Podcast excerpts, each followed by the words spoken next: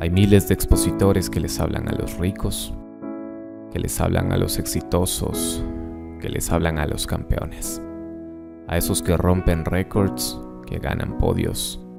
Les hablan a esos que ya tienen miles de marcas y representaciones encima. Pero yo te pregunto, ¿quién les habla a los rotos?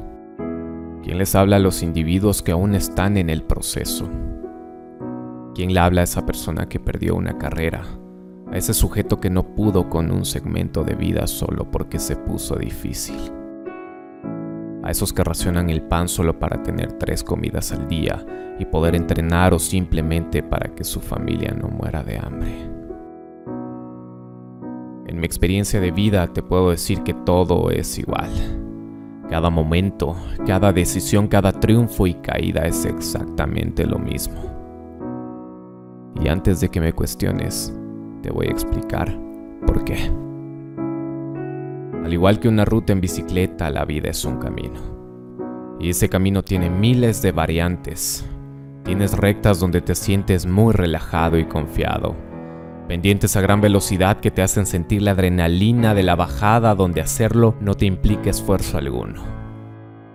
Tienes terrenos técnicos que ponen a prueba tus habilidades y conocimientos y a la vez tienes cuestas matadoras que ponen al límite tu físico, tu mente y tu corazón.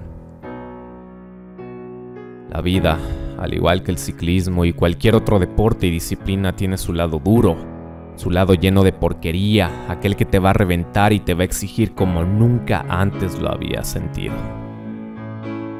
Y frente a esto la decisión es clara. Tienes dos caminos, o la afrontas y entregas todo de ti, o renuncias y te resguardas en la mediocridad del confort de las cosas fáciles y sin esfuerzo. Es claro que no vas a ser el mejor y tal vez no lo logres a la primera o a la segunda, pero tampoco está mal intentarlo una tercera o cuarta vez. Pero en cada una, tienes que ser mejor que la vez anterior. Si no vas a hacerlo así, si no vas a avanzar en lugar de retroceder, si no vas a mejorar, a crecer y aprender de tu último intento, mejor no lo hagas. De nada te sirve que lo hagas mil veces si te estancas y creas un círculo de confort y le pintas a todo el mundo como, hey, mírame, lo hago cientos de veces. Pero todas esas veces no creces, no mejoras, no entregas un poco más y no te esfuerzas por el miedo al fracaso, a que duela, a que te fatigues, el miedo a caer y principalmente el miedo a crecer y tener que afrontar un nuevo reto mucho más grande, mucho más difícil y que te genere mucha más satisfacción que la vez anterior.